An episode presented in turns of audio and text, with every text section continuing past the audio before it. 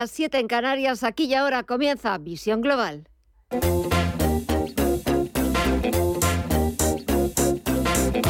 Esto es Visión Global con Gema González. Hasta las 10 de la noche intentaremos ofrecerles los mejores análisis y las opiniones de los expertos sobre lo que está pasando este jueves 13 de octubre, en una nueva sesión de mucha volatilidad tras el dato de inflación de Estados Unidos. Las subidas de 75 puntos básicos por parte de la Reserva Federal estadounidense de momento no han surtido todo el efecto previsto en este sentido, a pesar de su impacto en el crecimiento, hasta el punto de que los mensajes que nos trasladan desde la Reserva Federal en las últimas horas es que temen haber hecho muy poco y no demasiado por desinflar los precios. Y hay un 90% de probabilidades de un nuevo repunte de 75 puntos básicos en la próxima reunión. Enseguida buscamos el análisis con Mar Rives, cofundador de Blackbird. Pero antes echamos un vistazo al otro lado del Atlántico, donde ese mal dato de inflación que se ha conocido en Estados Unidos, es cierto que tras conocerlo en algunos momentos de la sesión se han impuesto los números rojos, las ventas, pero los inversores enseguida han cambiado el tono, se han decantado por las compras y estamos viendo subidas de más de dos puntos porcentuales en el parque norteamericano. El promedio industrial de avión suma 786 puntos, un 2,69% hasta los 29.997 puntos. El SP500 repunta un 2,46%, ahora mismo está cotizando en los 3.664 puntos y también tenemos a todo el sector tecnológico con repuntes de más del 2%. El Nasdaq Composite ahora mismo está cotizando en tiempo real en los 10.631 puntos. Si echamos un vistazo al mercado de la renta fija, la rentabilidad del Treasury americano del bono estadounidense a 10 años sigue acercándose peligrosamente a ese nivel psicológico del 4%. Repunta un 0,28% y está cotizando en el 3,91%. Lo que está bajando es el índice VIX de volatilidad, un 4,4% y está en los 32 puntos. Eso es lo que está sucediendo en la principal bolsa del mundo. Vamos a echar un vistazo al resto de activos.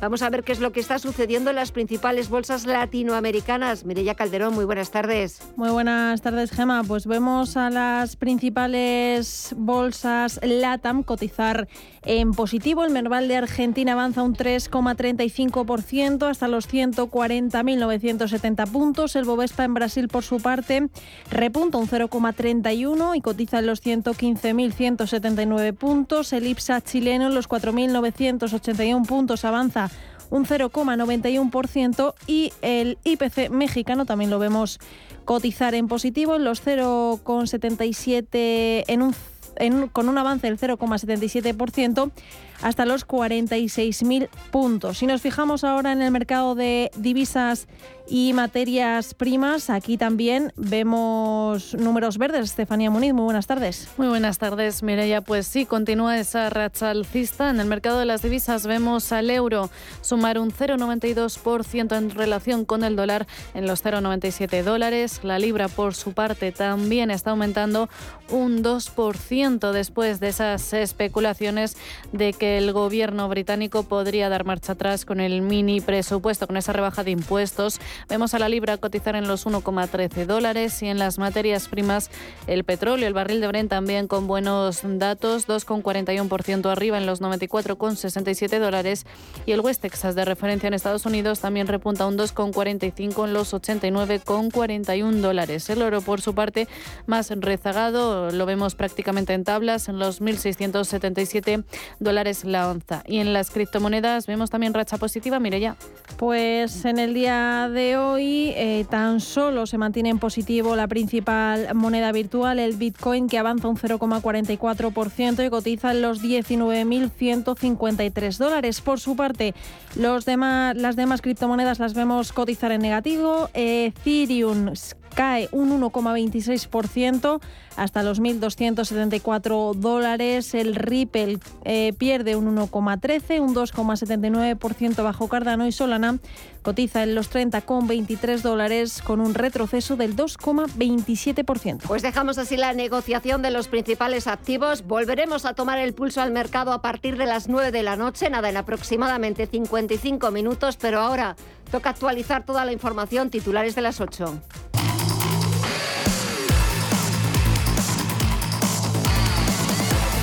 Empezamos con el nuevo paquete de medidas que ha anunciado el presidente del Gobierno, Pedro Sánchez, para rebajar el impacto de la crisis energética este invierno. Los señorías, vamos a ir más allá y por eso les anuncio un nuevo paquete de medidas que va a reforzar la protección de los ciudadanos y que vamos a aprobar en el próximo Consejo de Ministros. En total, vamos a movilizar cerca de 3.000 millones de euros adicionales de los presupuestos generales del Estado para proteger a las personas ante la subida de los precios de la energía. Son medidas que en su conjunto van a proteger, señorías, al 40% de los hogares de nuestro país.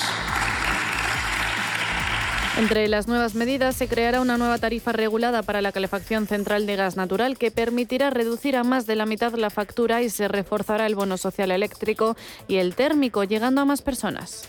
Vamos a extender la protección que ya otorgan las tarifas reguladas a los hogares que formen parte de comunidades de vecinos con calefacciones centralizadas de gas natural, creando con ello una nueva tarifa regulada para que se limite hasta finales del año 2023 el incremento trimestral de los precios. Con esta medida, señorías, vamos a llegar a beneficiar alrededor de 1.700.000 hogares que se van a beneficiar de una reducción de más de la mitad de sus recibos respecto al que pagarían en el mercado con las ofertas actuales. Ni al Partido Popular ni a Vox les han convencido las nuevas medidas. Santiago Abascal las ha calificado de migajas y la número dos de los populares, Cuca Gamarra, acusa al Ejecutivo de sumir a España en una espiral de deuda. El balance de su gestión es claro y se resume en las respuestas a dos preguntas. La primera es, ¿va a dejar usted como presidente un mejor país que el que encontró? Y la respuesta es no. La segunda de las preguntas es, ¿creen hoy los españoles, que los jóvenes españoles, que les espera un futuro mejor que a sus padres? Y la respuesta es que tampoco. Desde Facua, su secretario general Rubén Sánchez valora el anuncio del Gobierno sobre los cambios en el bono social, aunque cree que se debería ir más allá para beneficiar a más usuarios. Y ahora lo que toca es que el Gobierno se plantee de una vez por todas la puesta en marcha de una campaña institucional potente para que la gente conozca la existencia del bono social y lo pida que se obligue a las eléctricas a enviar comunicaciones a sus clientes únicamente dedicadas a preguntarles si saben qué es el bono social y a que revisen si cumplirían los requisitos. Y por otro lado, que el protocolo para obtenerlo no sea una demora de semanas o incluso meses, como hoy en día padece mucha gente, sino que incluso fuera automatizado. En Francia, el 30% de las gasolineras no tienen combustible por la huelga de las refinerías. En la región del norte la situación es aún peor, con dos de cada cinco gasolineras sin suministro. Desde la CGT, que encabezan la propuesta, acusan al gobierno de echar más leña al fuego con las primeras medidas de movilización forzosa de cuatro trabajadores de la refinería de Normandía. Forcément, euh, c'est une décision scandaleuse euh, et, euh, et nous sommes aux côtés des salariés, euh, la fédération, la confédération, évidemment pour les défenseurs. Para Philip Martínez, en su opinión, lo que habría que hacer es forzar a Total Energies, propietaria de cuatro de las seis refinerías afectadas por la huelga, que acepte las negociaciones salariales sin condiciones. Y España queda fuera del escudo antimisiles europeo promovido por Alemania. Los ministros de defensa de 14 países europeos de la OTAN, además de Finlandia, han firmado este jueves una carta de intenciones para el desarrollo de una iniciativa de escudo del cielo europeo que proteja a Europa de ataques con misiles. La ministra de Defensa, Margarita Robles, dice que Alemania no nos ha hecho ni ninguna petición de participar y que es una iniciativa interna alemana y un proyecto que en todo caso baraja Berlín.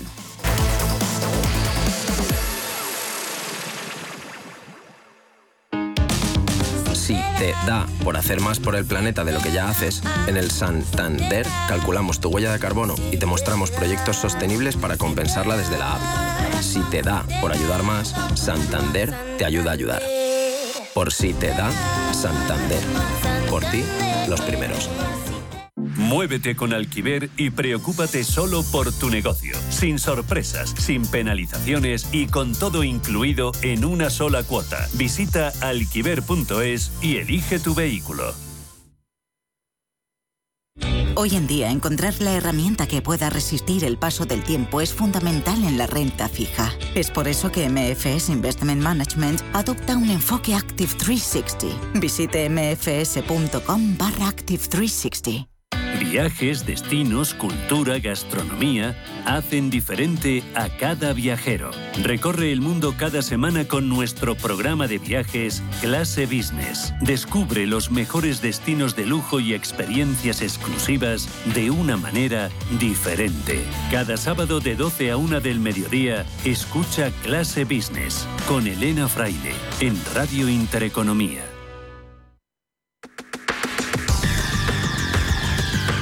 El análisis del día con visión global.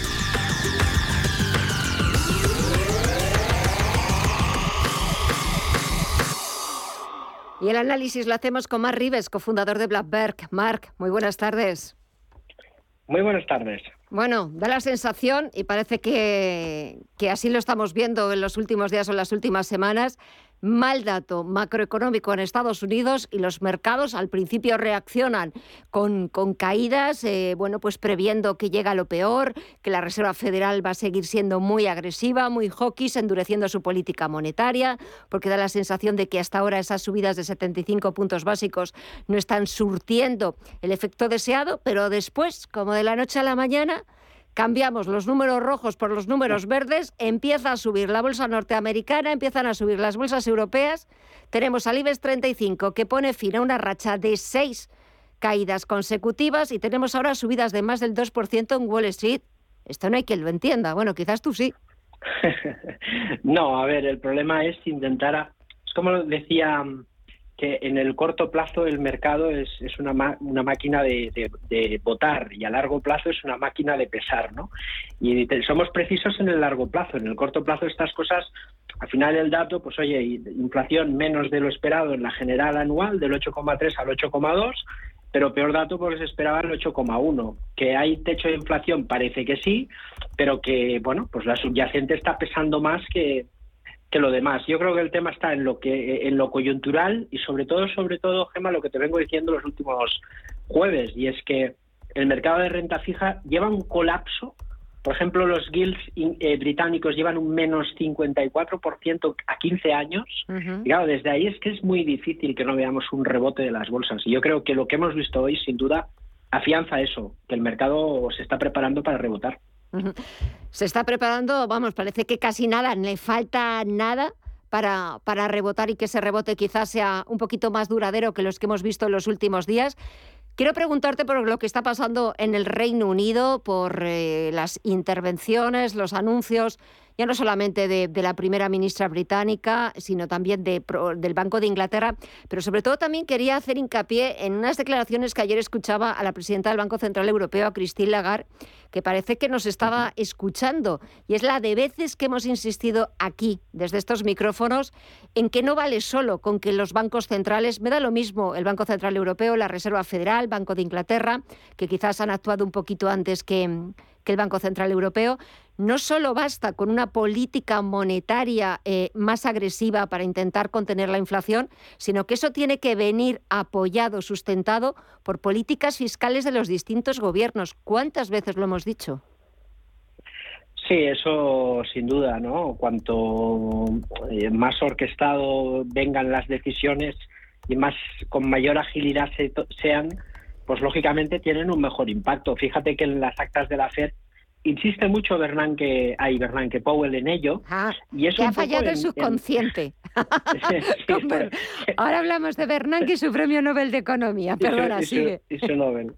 Exacto. Bueno, básicamente lo que dice es eso, ¿no? Que precisamente lo que han aprendido es que la determinación a la hora de tomar decisiones y que también em, no, no, no pecar de precavidos, es decir, a la primera que veamos un dato de inflación negativo, pues vamos a, a parar el ritmo de subidas. ¿no? Tienen que ser contundentes, determinantes y sobre todo romper en la mente del consumidor y del empresario que la inflación va a ser duradera, porque eso es lo peor, ¿no? lo que faculta que la gente compre y se anticipe en las compras grandes y que los empresarios suban precios porque se instaura el espíritu de inflación. Y eso hay que romperlo con, con determinación, ¿no? Y en las últimas actas de la FED, que tuvimos la ocasión de analizar en profundidad esta semana y leerlas ayer, yo creo que hay una novedad ahí y es que básicamente lo que dice el Banco Central ahora, en la Reserva Federal, es que, bueno, que a lo mejor llega el momento en el cual, a partir de la, del próximo año, los primeros trimestres, van a parar el ritmo de subidas para ver si es suficiente, ¿no? Y eso, por lo visto, parece que pesa más que el mal dato que hemos visto hoy, habida cuenta del espectacular movimiento intradiario que hemos visto hoy en las bolsas. Claro, eh, ahora mismo nadie pone en duda que en la próxima reunión de la Reserva Federal a mediados del mes de noviembre la subida tenga que volver a ser de 75 puntos básicos. Quizás ya para la de diciembre ya eh, sea de 50 puntos básicos y ya veremos para 2023. Pero ahora mismo que también es verdad que en los últimos días se especulaba con la posibilidad de que fuera bajando un poquito ese ritmo, ya también hay declaraciones de miembros del Comité de Mercado Abierto de la Reserva Federal que apuntan en esa dirección. Pero claro, con este dato de inflación y sobre todo la subyacente, que es la que empieza a preocupar y convertirse en un quebradero de cabeza, a ver quién se atreve a subir los tipos menos de 75 puntos básicos. Sí, sí, sería una sorpresa que a día de hoy no creo que entre en ningún, en ningún análisis, ¿no? Básicamente por los datos que estamos viendo y porque lógicamente eh, tenemos que esperar que eso, que esa moderación, que se frenamos la subida de tipos y vemos si los datos siguen eh, en esa dinámica bajista, eh, eso puede pasar el primer trimestre del próximo año, ¿no? Pero ahora no, ahora veremos un 0,75 más y veremos si a final de año tenemos otra vez otro 0,75, ¿no? Pero bueno, vamos a ver. De momento está claro que este dato, pues es un dato negativo, porque la inflación, si bien se contiene, no lo hace al nivel que se esperaba y la subyacente, la subyacente está apretando fuerte.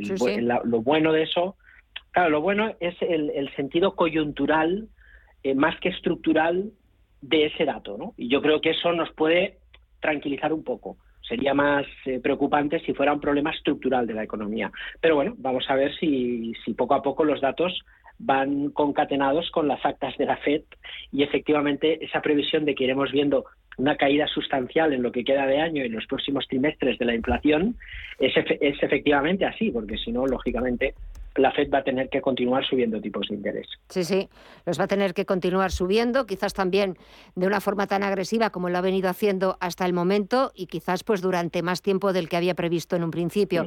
Bueno, ¿qué pasa con el Reino Unido? Bueno, yo creo que como veníamos comentando la semana pasada, ¿no?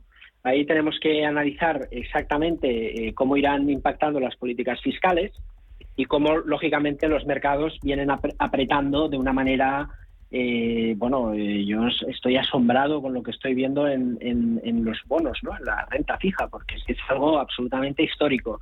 Y esa corrección del 54% en los bonos a 15 años, pues es un reflejo más de las estadísticas que venimos comentando. Eh, el mercado no se va a cansar de apretar hasta que realmente haya medidas o bien cuantitativas o bien fiscales que den visibilidad al proyecto económico de la, de la del Reino Unido, ¿no?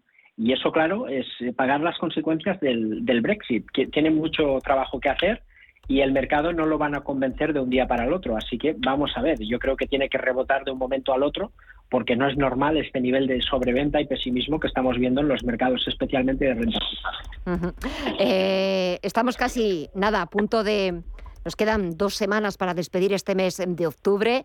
Eh, todavía quizás es demasiado pronto para ver si octubre tiene tanta mala fama en los mercados como, como siempre se ha dicho, pero mañana viernes, bueno, pendientes con lupa, mirar punto y coma los resultados empresariales que empiezan a ponerse interesantes en Estados Unidos porque empiezan los bancos.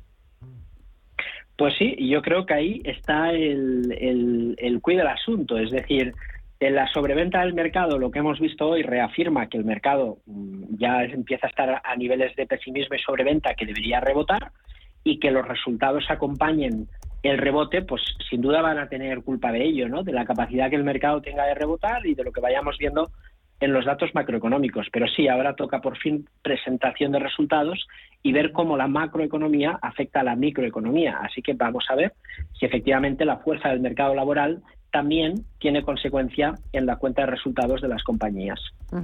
Eh, y en Black Bear, ¿habéis cambiado de opinión sobre algunos sectores, sobre algunos valores estos últimos días? ¿O seguís eh, recomendando estar en liquidez, tener el dinerito en el bolsillo y esperar a ver eh, por dónde van las cosas? Sí, lo que venimos haciendo es operativa táctica, que es aprovechar el rebote cuando está sobrevendido y cuando vemos sobrecomprar el rebote, como agosto, por ejemplo, o yo creo que fue en marzo, en momentos de rebote alto, pues ahí buscar posiciones cortas. El mercado bajista no, no te suele dar para mantener mucho tiempo la posición bajista y estando en liquidez tampoco es necesario porque luego es difícil reestructurar las carteras, ¿no?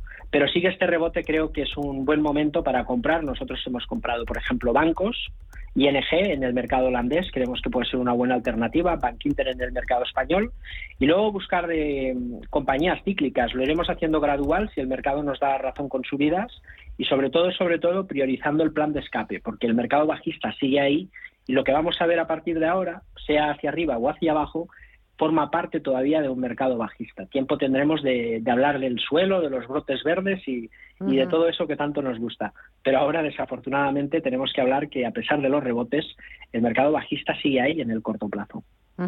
Eh, si echamos un vistazo al mercado de divisas, parece que la libra también que ha vivido unos momentos bastante complicados, pero bueno, se está recuperando en los últimos días, ya está por encima de los 1,13 dólares y el euro también poquito a poquito parece que va, que va repuntando, aunque el dólar sigue estando, vamos, absolutamente imparable.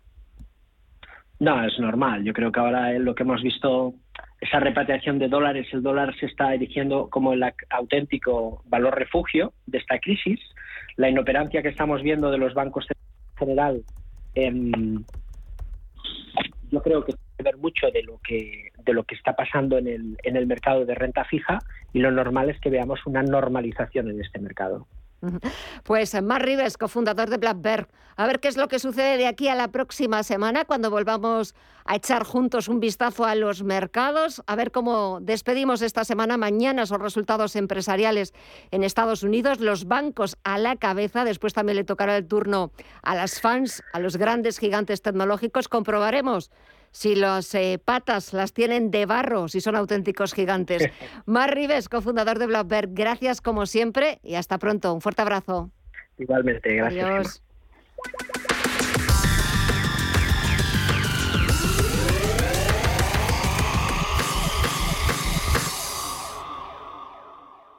Radio Intereconomía, una excelente plataforma para anunciar tu empresa, con una audiencia exclusiva, con poder adquisitivo medio alto y que sabe lo que quiere. Teléfono 919992121 y en comercial arroba intereconomía.com. Radio Intereconomía, la radio de las empresas. Visión Global.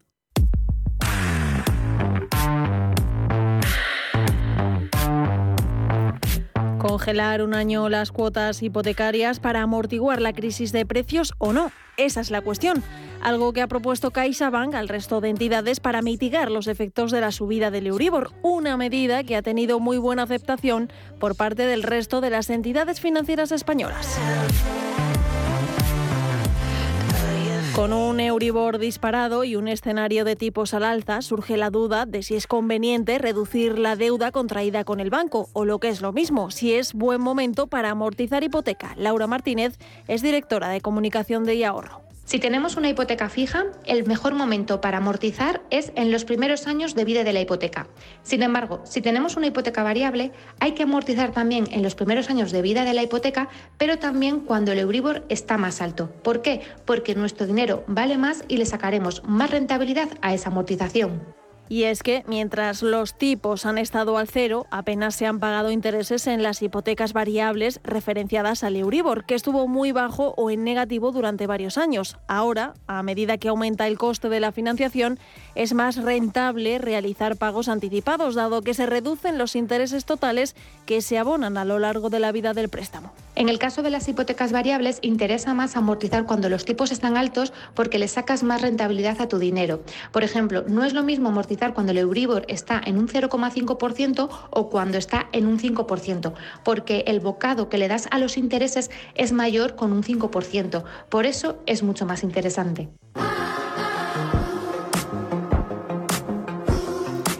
Al dar el paso de amortizar, tienes que fijarte en la rentabilidad que te va a dar el dinero, concretamente si es más amortizando o dejando el dinero ahorrado. También hay que fijarse en qué momento de la hipoteca vamos a amortizar, porque no es lo mismo hacerlo al principio que al final del préstamo. Amortizar la hipoteca siempre es una buena idea y sobre todo si es en la primera mitad de la vida del préstamo. ¿Por qué? Porque lo que vamos a hacer es reducirnos muchos intereses y esto tiene que ver con el sistema de amortización francés, que es el que utilizamos en España. Un sistema, el de amortización francés, según el cual al principio se abonan más intereses que capital y los intereses se reducen a medida que transcurre el tiempo. Por otro lado, amortizar la hipoteca de manera anticipada permite o bien rebajar la cuantía de la letra mensual o bien acortar la vida del crédito, lo que en cualquier caso conlleva un ahorro de los intereses totales y aquí el consumidor debe elegir entre reducir la cuota o el plazo.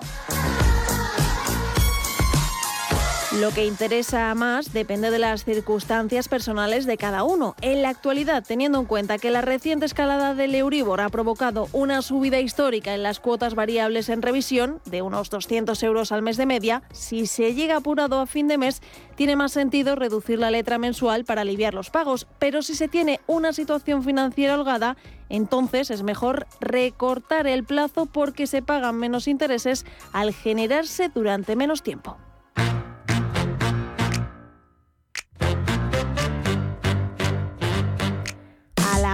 Amortizar hay que tener en cuenta varias cuestiones, tanto a favor como en contra.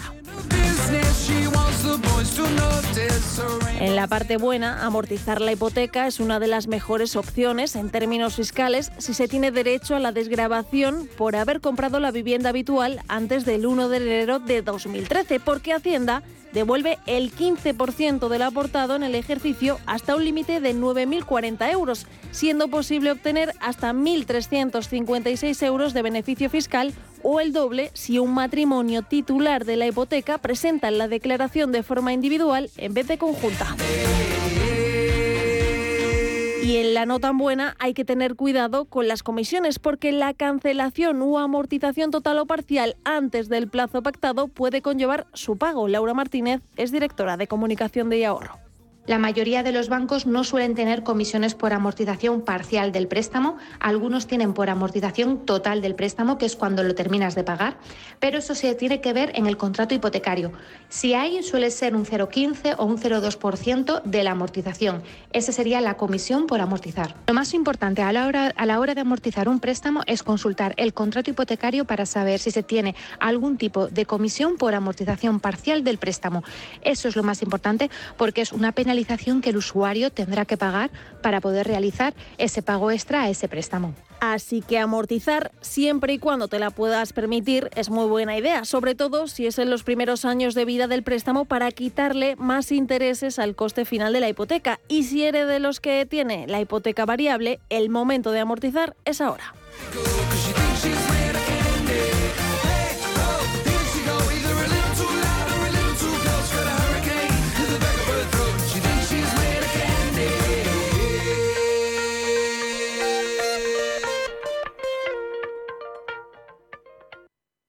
Si caminas solo, irás más rápido. Si caminas acompañado, llegarás más lejos. Luna Sevilla es su asesor patrimonial de referencia. Prestando nuestros servicios como agentes de Caser Asesores Financieros, somos una empresa con amplia experiencia profesional y una clara apuesta por la formación de calidad, la información transparente y objetiva y por el asesoramiento financiero personalizado y continuado. Si desea más información, visite lunasevilla.es llámenos al 91 762 3442.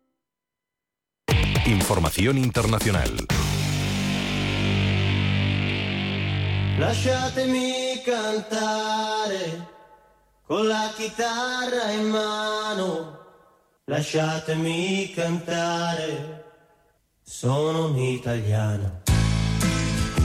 De Giorgia Meloni, futura jefa del gobierno de Italia, todavía se encuentra en vías preparativas, y no porque así lo haya decidido el Ejecutivo, sino por lo difícil que le está resultando a Meloni hacer gobierno. Especialmente está costando en la cartera de Economía, que ya ha sido rechazada por dos ministros, Fabio Panetta, actual consejero del Banco Central Europeo, y Daniel Franco, actual titular de dicho ministerio. Ambos pugnan por ser el próximo gobernador del Banco de Italia y quieren evitar un puesto inflamable. El tercer nombre en discordia, el economista Domenico Siniscalco. I problemi, le difficoltà vanno viste tutte insieme, quindi Ella fue ministro del ramo con Berlusconi. Tampoco parece estar por la labor de asumir el mando de un ministerio crucial cuando Italia se asoma a una recesión. El nuevo ministro de Economía tendrá que enfrentarse a un escenario económico muy difícil. Este escenario se caracteriza por la crisis energética, la inflación que ya supera el 8,5% y el peligro que los cambios en la política monetaria suponen para una deuda pública que supera los 2,7 billones de euros, el 150% del PIB transalpino. De hecho, esta es una de las carteras más relevantes, sobre todo de cara al plan de recuperación europeo, del cual Italia es uno de los principales receptores. Se llevará en torno a 200.000 millones de euros. Meloni ya ha respondido a las acusaciones de quienes la ven incapaz de formar gobierno. Non sempre è stata chiara. Il Fratelli d'Italia è un partito enorme ormai En sus redes sociales ha dicho que Draghi formó gobierno en 10 días y que hay que recordar que no se puede formar un ejecutivo hasta que no se designe a un presidente del Senado y al de la Cámara. Pues bien, eso ya se ha decidido. Ignacio La Russa será el nuevo presidente del Senado.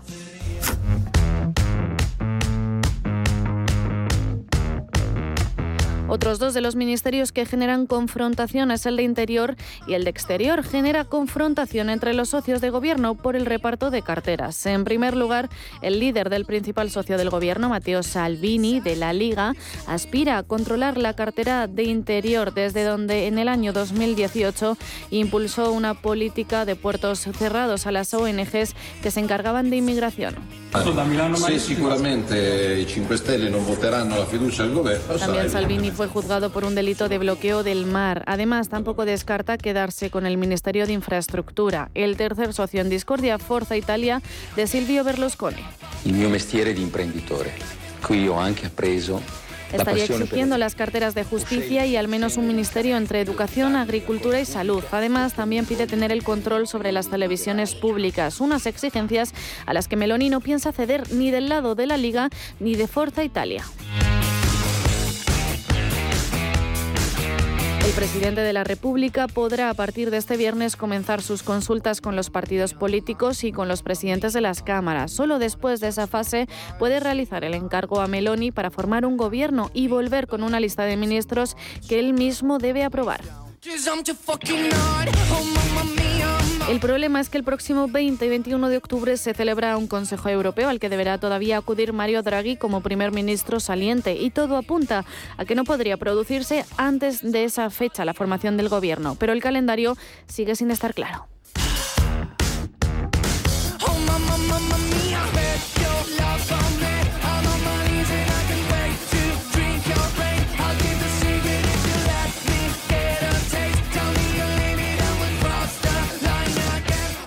Visión Global, un programa para ganar.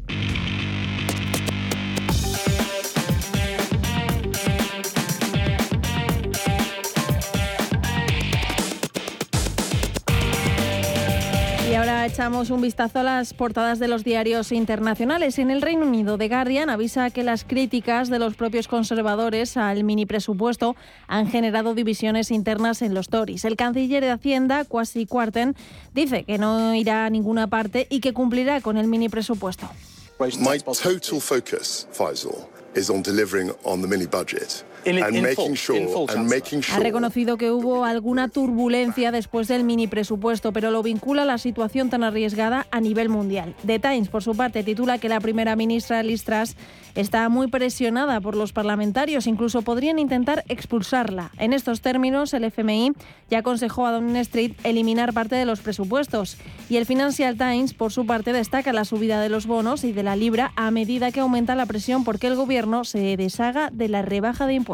En la prensa francesa, Le Monde anuncia que CGT y otros tres sindicatos convocan para el 18 de octubre una jornada de huelga por los salarios y por la defensa del derecho de huelga. Se trataría de una huelga interprofesional tras la decisión del gobierno de requisar a los trabajadores de la industria petrolera para permitir la distribución del combustible. Le Figaro, por su parte, lleva las razones del endémico sentimiento antifrancés en el Sahel y el económico Le Seco dice que el presupuesto para la seguridad social ha dado un primer paso. En Alemania, el Frankfurter Allgemeine se pregunta cómo reaccionará la OTAN si Vladimir Putin utiliza sus armas nucleares y el Handelsblatt lleva que la petrolera rusa Rosneft demanda a la República Federal de Alemania. La empresa no quiere aceptar la tutela de sus refinerías allí. Al otro lado del Atlántico, todos los diarios estadounidenses se ocupan de la nueva audiencia del comité del 6 de enero, con nuevas pruebas para el representante de los republicanos, Liz Cheney, Donald Trump, sigue siendo un peligro para la democracia.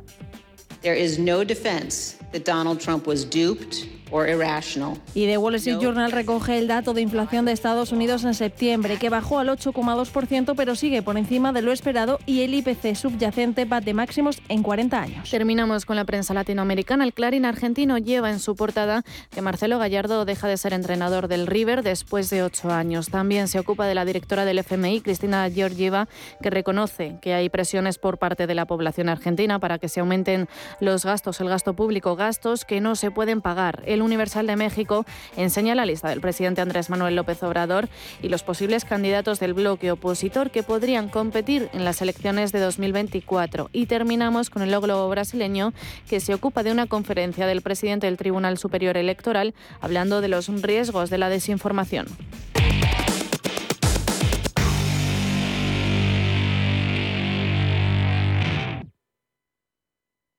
Y entonces un día Vas y empiezas a quererte. Te miras y te dices, voy a vivir mi vida. Te miras otra vez, por fuera y sobre todo por dentro. Y tomas lo que más te gusta. Y en ese mismo momento te dices, me quiero. Es hora de quererse. El Pozo Bienestar, uno más de la familia.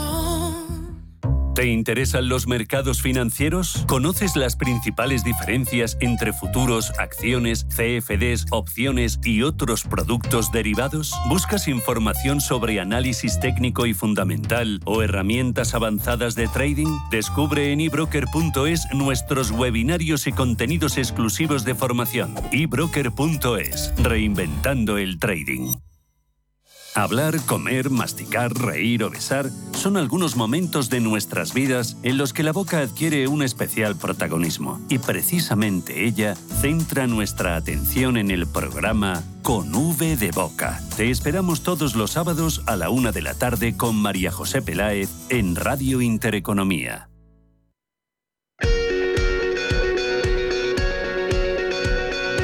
Esto es Visión Global con Gema González.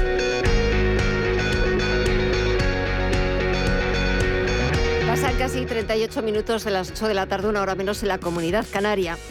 Y a nivel laboral, una de las, una de las complejidades que caracteriza al sector digital, al sector tech, es la dificultad para retener el talento. Este fenómeno se conoce como la rotación de perfiles y en el caso de los profesionales digitales, esta rotación se da con mucha más frecuencia que en otros sectores laborales, por ejemplo, los profesionales del sector digital no duran de media más de dos años en las empresas.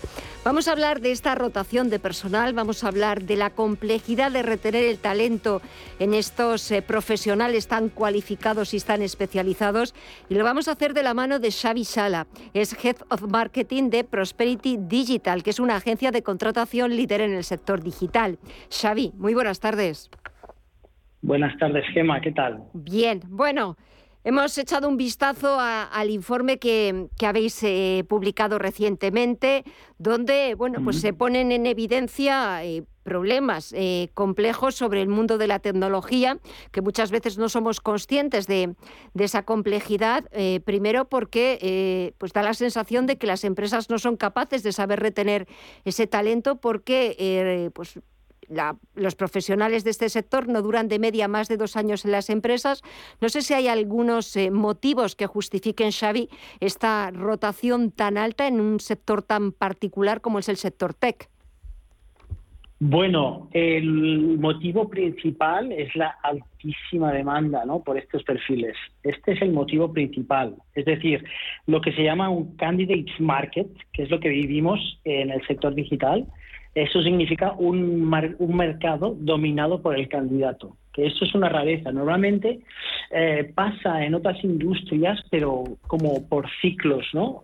A veces es un, un mercado de candidatos que dominan los candidatos la mayor parte eh, de veces lo que pasa es que es un mercado que dominan las empresas, es decir, que las empresas tienen dónde elegir.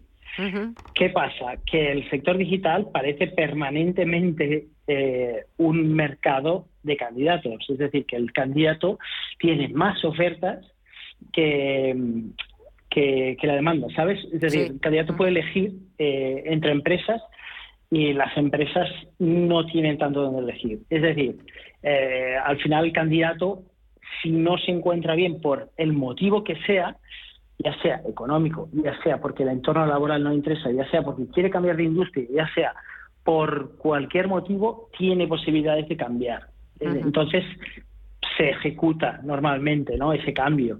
Y en el sector digital, además, tiene otra particularidad, que es que los salarios eh, cuesta mucho encontrar el salario de mercado. Están actualizándose tan rápidamente eh, los salarios y hay acceso a un salario más alto eh, muy a menudo, sobre todo en mercados internacionales, que cuesta mucho retener el, talento por este lado. Cuesta mucho retener ese talento, sobre todo además en, un país como el nuestro, donde eh, la demanda de este tipo de perfiles va en aumento. Y quizás sería necesario, Xavi, no sé qué opinas tú, eh, impulsar medidas que ayuden a evitar esa fuga de talento digital, que ayuden a retener ese talento, sobre todo porque estamos hablando de unos profesionales que a día de hoy son imprescindibles para la transformación digital y la competitividad del sector. Sin ellos no hay nada que hacer te refieres a ayudas, digamos, desde gobierno, de políticas de retención en general. Quizás sí. Sí, la verdad es que sí. La verdad es que quizá, eh, claro, eh, no sé cómo habría que, plantearlo estratégicamente a nivel político. Eh, no es fácil, pero a nivel de empresa tampoco, tampoco es fácil, pero sí que hay estrategias que pueden hacerse eh, para empezar, la flexibilidad del entorno laboral. ¿no? Eso es algo que creo que hablamos otra vez contigo, que mm, a raíz de otro tema, pero hay que hacer sentir bien, cómodo, o sea, que el, profesional se sienta cómodo en la empresa, pudiendo elegir eh, pues si trabaja en oficina, si trabaja en casa o un sistema mixto eh, intentar por todos los medios hacer que, la oficina en general pueda desarrollarse ya sea virtualmente o en vivo.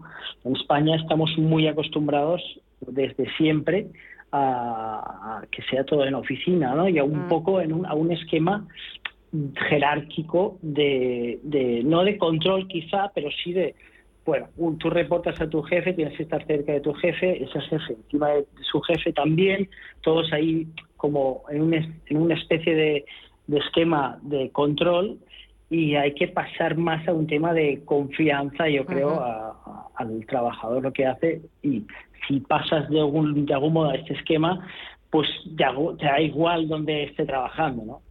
Eh, creo que esto ayuda, eh, nosotros lo vemos mucho que la gente que, nuestros candidatos que aplican a ofertas directamente no quieren trabajar en, empresas que solo pueden trabajar en oficina. Eh, entonces ya por ese lado eh, hay, hay cosas que se pueden hacer directamente. Luego, en plan de carrera, por ejemplo, eh, es crucial en el sector digital. ¿Por qué? Porque se queman etapas muy rápido. Entonces, en un año eh, puedes tener un empleado eh, de SEO, por ejemplo, que, que rápidamente ha quemado una etapa y tiene que pasar al siguiente nivel. ¿no? Entonces, no solo es por crecimiento de número de personas y ponerte a liderar, sino por atribuciones del rol, ¿no? Eh, y poder tener planteado esto previamente a, contratar a personal, creo que es importante que, los empleados puedan quemar etapas de una manera lógica dentro de la empresa, ¿no? que, que sepas cómo vas a progresar. Eh, y en qué tiempo, ¿no? E incluso también el salario, ¿no? Eh, luego también está el, el, proyecto, ¿no? ¿Qué tipos de proyecto en el sector digital eh, está muy, muy influenciado por, por el tema de las startups que, que normalmente ofrecen productos muy muy atractivos, ¿no? tienen un muy buen marketing, saben venderse muy bien y eso es crucial y de alguna manera marcan, marcan la pauta. Tienes que ofrecer un proyecto eh, muy muy excitante, como dirían ellos, ¿no? muy muy eh, innovador para retener el talento y conseguir que, que, que, crean que están participando en algo eh, muy importante, ¿no? que tendrá un impacto.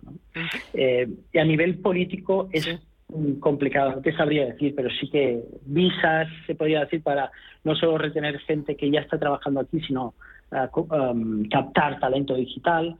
Eh, a nivel político, la verdad es que eh, habría que, meditarlo bien, porque a veces puede ser que tenga consecuencias no deseadas. Sí, me imagino. Eh, de esas opciones que estabas hablando, mm, un poco de, qué es lo que podían hacer las empresas pues, para evitar esa rotación y sobre todo intentar retener a esos profesionales, eh, estabas hablando lo de ofrecer un modelo laboral flexible, también un salario competitivo, porque es verdad que ahora mismo pues, son los profesionales los que pueden elegir si no eh, claro, hay mucha más eh, eh, oferta que, hay que demanda, lo estamos viendo, que pueden elegir. Eso en otros sectores quizás es algo mm. mucho más complicado, pero algo que parece también muy sencillo y luego no lo es, es que también las empresas deben proporcionar las herramientas necesarias, porque para que estos profesionales digitales puedan desarrollar sus tareas, sea en la oficina, sea en casa, pero es que es crucial que la compañía tenga en cuenta el material necesario para cada trabajador, si no, apague y vámonos. Absolutamente, absolutamente. Y eso hay que tener una conciencia mm, presente de, las necesidades. Es decir, hay, creo que hay dos tipos de compañías, ¿no? compañías que se están digitalizando o que ya están en pleno proceso y compañías que ya han nacido, digamos, digitales, tipo startups o, o empresas que, que ya es un e-commerce, ¿no? que, es, que es una tienda online que ya directamente han activo digital. Estas seguramente tienen más conciencia de, de, todo lo que se, necesita a nivel de herramientas, pero las otras puede que a veces consideren herramientas superfluas algunas herramientas que ahora son clave, ¿no? como puede ser eh, CRM, o puede ser ah, marketing de automatización, uh, incluso temas de productividad personal como software para gestionar tu jornada laboral, software de project management.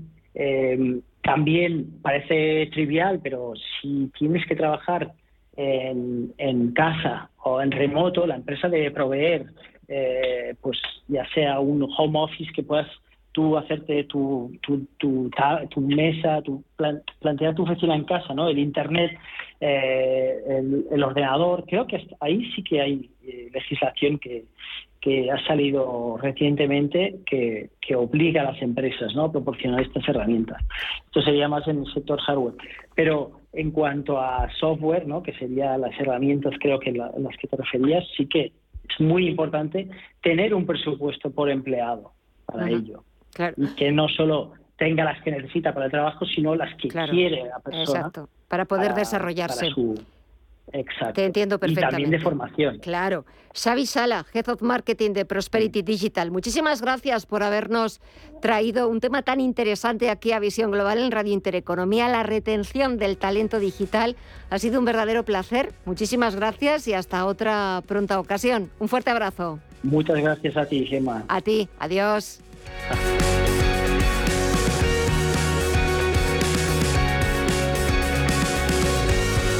Estamos hablando de tecnología, porque con más de 40 años de experiencia en el sector, IPM continúa impulsando sus servicios de transformación tecnológica en el territorio ibérico.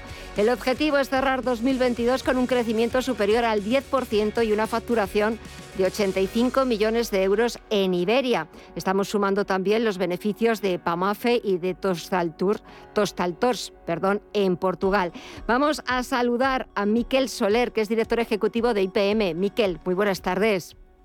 Muy buenas tardes. Estábamos hablando antes con nuestro anterior invitado de qué deberían hacer las empresas para retener ese talento digital, esos profesionales especializados en tecnologías, en servicios digitales.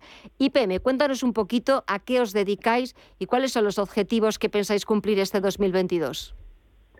Bueno, pues nosotros somos una compañía que ayudamos a nuestros clientes a transformarse digitalmente desde las infraestructuras, desde el data center, también la migración hacia el cloud y, como no, siempre con una visión muy eh, de cumplir con la, seguridad. ¿no? Eh, estamos viendo muchos, muchos ataques y la, seguridad ahí también muy importante para nuestros, para nuestros clientes.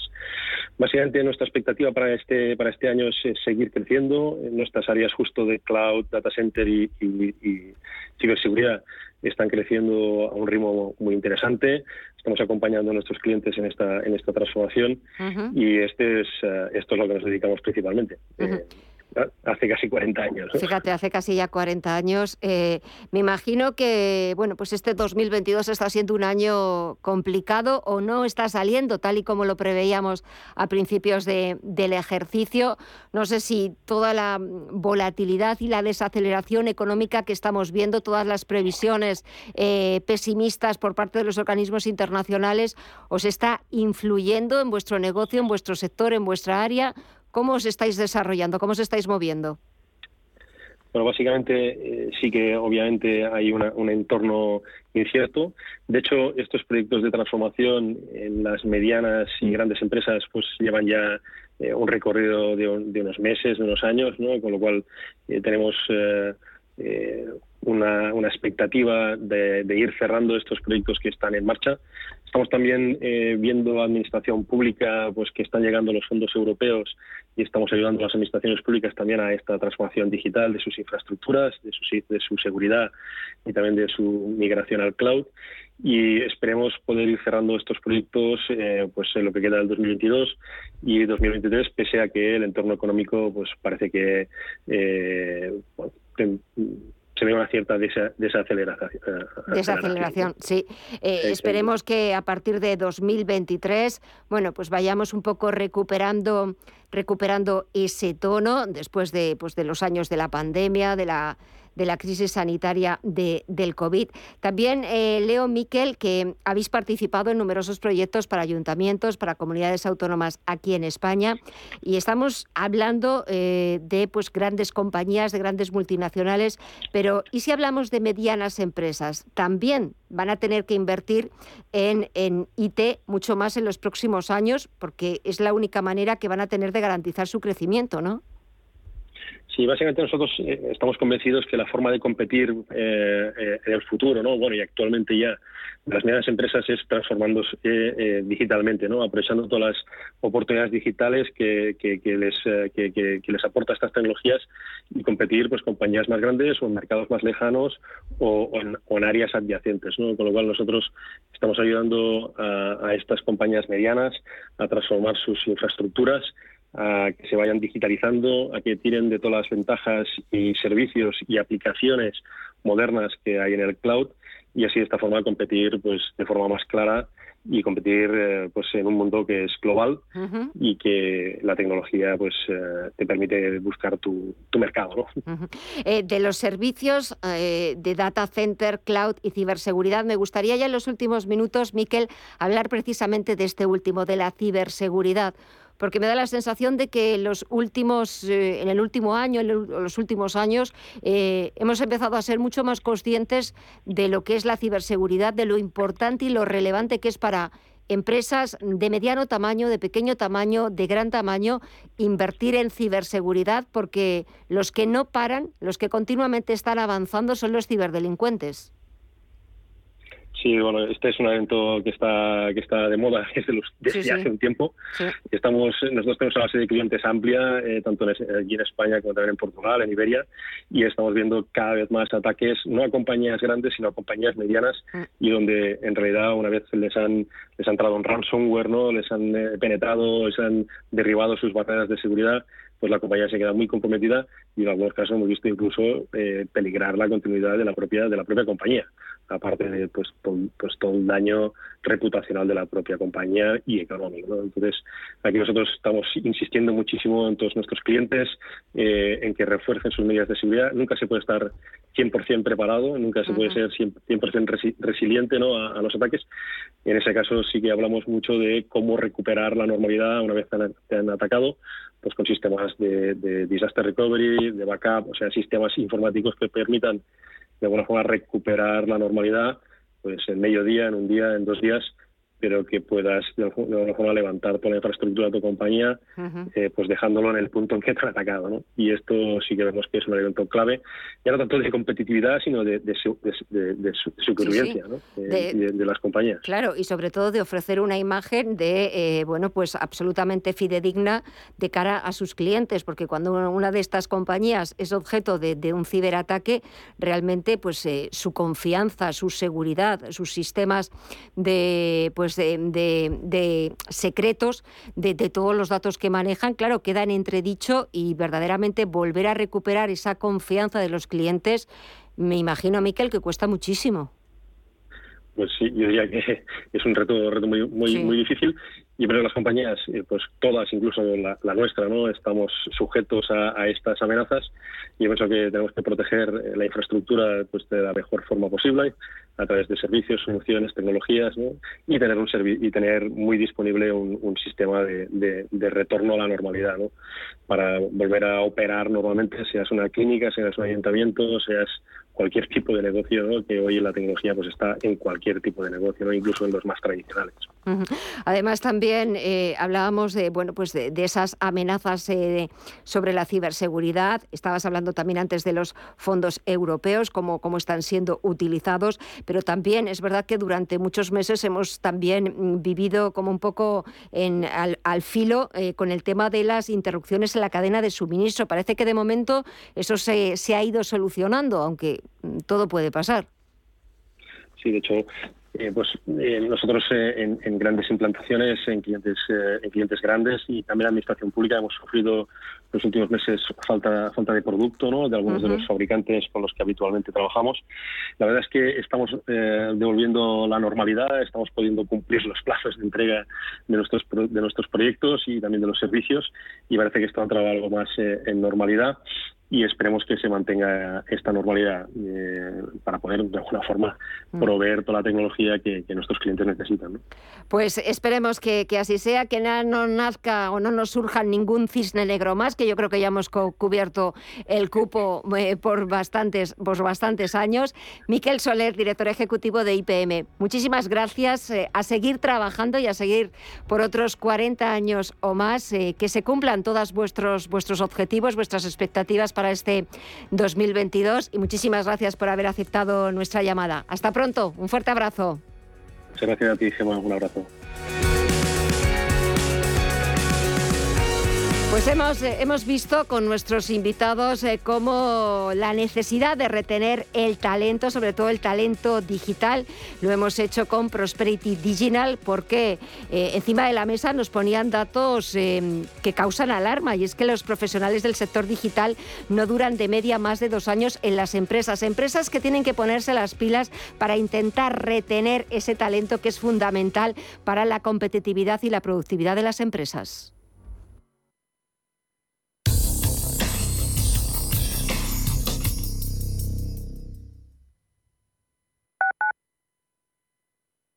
Cuando te emocionas con el taladro y originas un pequeño daño colateral provocando un apagón en todo el edificio, ¿qué seguro elegirías?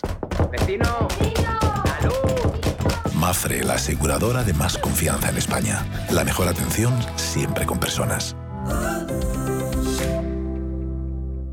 ¿Necesitas valorar tu empresa para vender, financiar o potenciar tu negocio con un equipo de probada experiencia? De forma cercana y profesional, Arvalia comparte contigo todos los aspectos clave del proceso, realizando una valoración objetiva, de calidad y totalmente confidencial. Si quieres añadir valor a tu compañía, Arvalia. Contáctanos en arvalia.es. Radio Intereconomía es la mejor plataforma para dar a conocer, relanzar y poner voz a su empresa. Nuestro equipo comercial le asesora para conseguir sus objetivos. Contacte con nosotros. Teléfono 91 999 2121 y en el mail comercial arroba intereconomía.com. Radio Intereconomía, la radio de las empresas. WeCity es la plataforma de inversión inmobiliaria mejor valorada de Europa. Con WeCity, nuestros inversores ya han obtenido rentabilidades netas anuales superiores al 15% en plazos de entre 6 y 18 meses. ¿A qué esperas para rentabilizar tus ahorros? Llama al 628 53 40 63 o entra en wecity.io. Escápate de Madrid y ven al restaurante El Torreón en la cima del Monte del Pardo. Las mejores carnes y pescados desde 40 euros, vino incluido. Carne picaña brasileña y lomo de buey auténticos. Disfruta de los mejores platos de cuchara y de paella con langosta y de grandes vinos y licores en sus siete amplísimos salones y terrazas. Cocina abierta de 11 de la mañana a 1 de la madrugada ininterrumpidamente. Parque infantil, gran parking, restaurante El Torreón. Naturaleza a 10 minutos de Madrid. Reservas en restauranteeltorreón.com.